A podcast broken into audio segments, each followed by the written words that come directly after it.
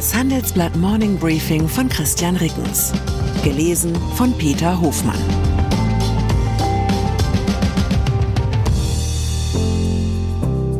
Guten Morgen allerseits. Heute ist Montag, der 18. September, und das sind unsere Themen.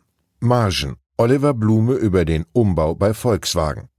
Macht. Autostreik in den USA.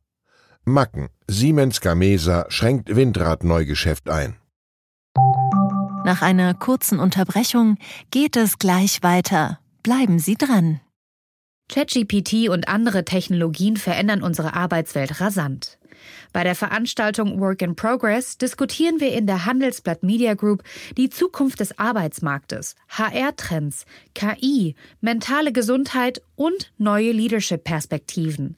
Sei am 13. und 14. Juni in Düsseldorf oder virtuell dabei und melde dich jetzt an unter work-progress.de.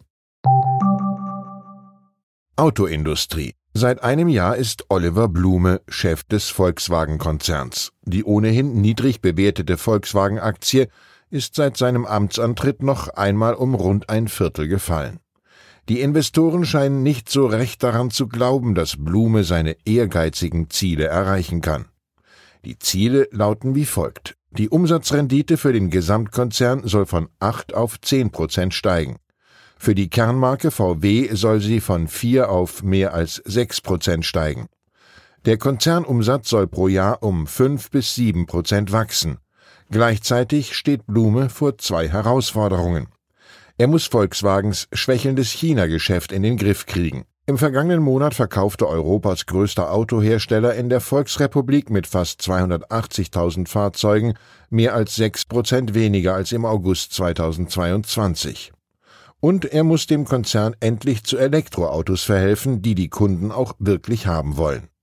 Am Donnerstag hatte Volkswagen auf einer Betriebsversammlung im E-Autowerk Zwickau verkündet, dass dort die Verträge von fast 270 befristeten Beschäftigten wegen schwacher Nachfrage nicht verlängert werden.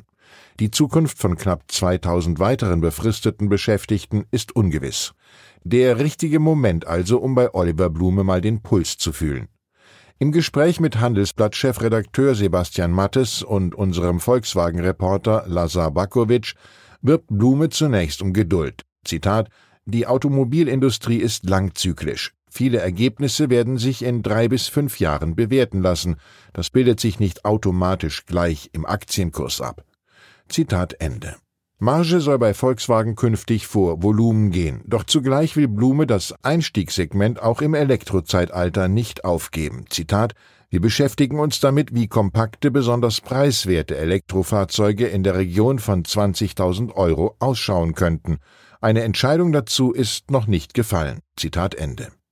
Auf die Frage nach einer Bestandsgarantie für die deutschen Volkswagen-Werke mag Blume sich nicht festlegen. Zitat wir wissen unsere Werke in Deutschland sehr zu schätzen. Ich habe Ihnen die Komplexität erläutert. Zuspitzungen helfen in diesem Kontext nicht weiter. Zitat Ende. Fazit.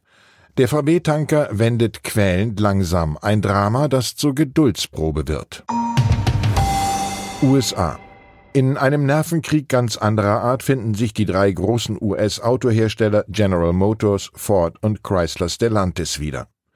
Die US-Autogewerkschaft UAW hat ihren Streik auch über das Wochenende fortgesetzt. UAW-Chef Sean Fain hat am Sonntag dem Sender MSNBC gesagt, die Gespräche kämen nur langsam voran und man habe sich kaum angenähert. Der alte Tarifvertrag für die Autobauer war in der Nacht zum Freitag ausgelaufen. Seitdem gibt es in begrenztem Umfang Streiks. Die Lohnerhöhungen, die dabei im Raum stehen, haben eine für deutsche Verhältnisse schwer vorstellbare Höhe.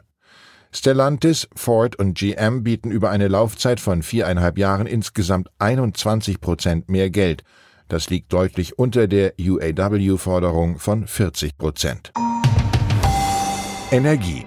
Polen geht in der Energiewende einen deutlich anderen Weg als Deutschland. Das Land investiert in neue Atomkraftwerke, vor allem in kleine, modular aufgebaute Reaktoren. Genannt werden diese Kraftwerke SMR für Small Modular Reactor.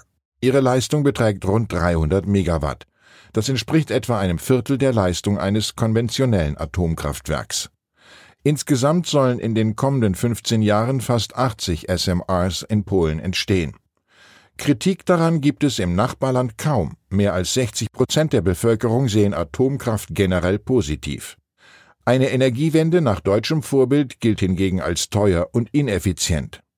Dabei ist der Nutzen von SMRs in der Fachwelt umstritten. Weltweit gibt es bislang nur einzelne Beispiele für ihren Einsatz. Polens Vertrauen in Wind- und Solarenergie dürfte durch die folgende Meldung nicht eben gestärkt werden.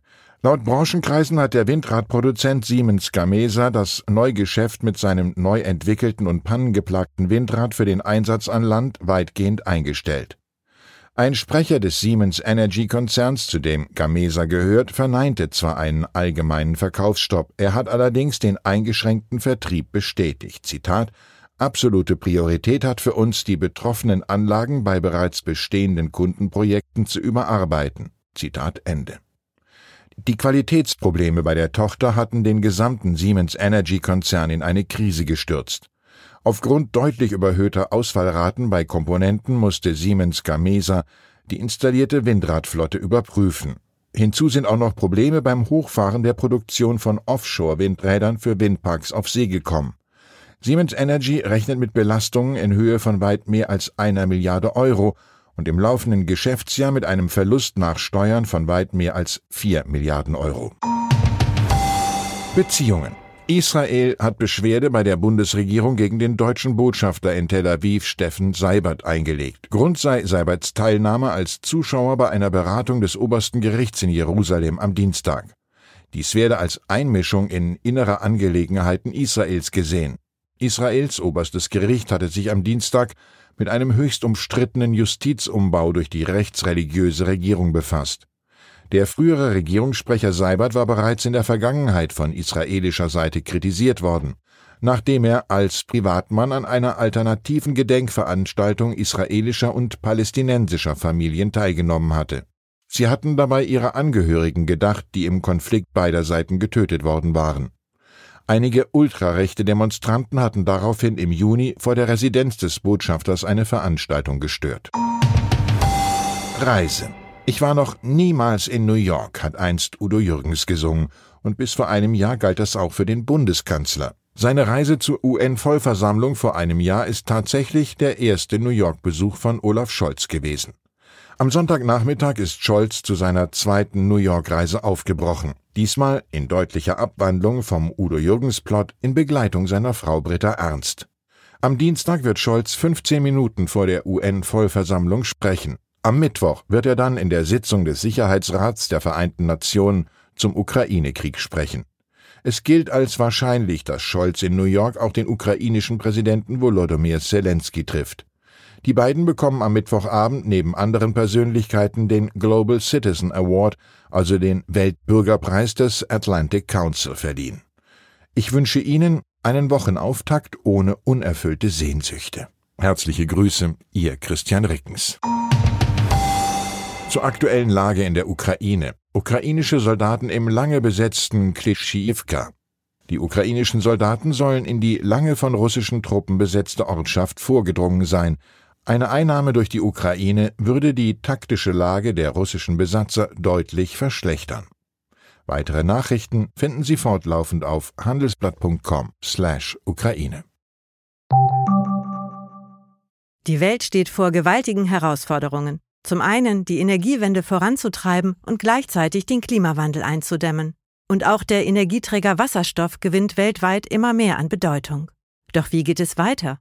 Erfahren Sie mehr auf dem Handelsblatt Wasserstoffgipfel 2024 am 12. und 13. Juni in Essen. Infos unter handelsblatt-wasserstoffgipfel.de. Mit dem Vorteilscode Wasserstoff 2024 erhalten Sie einen Rabatt von 15% auf die Tickets.